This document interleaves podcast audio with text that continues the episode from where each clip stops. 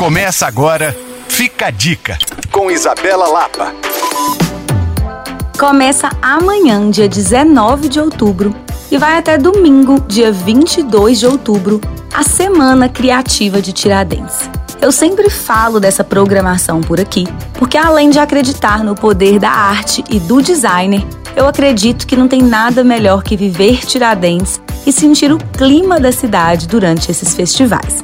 Se você tiver a oportunidade de visitar a cidade, não deixe de conferir a programação do evento no site semanacriativadetiradentes.com.br.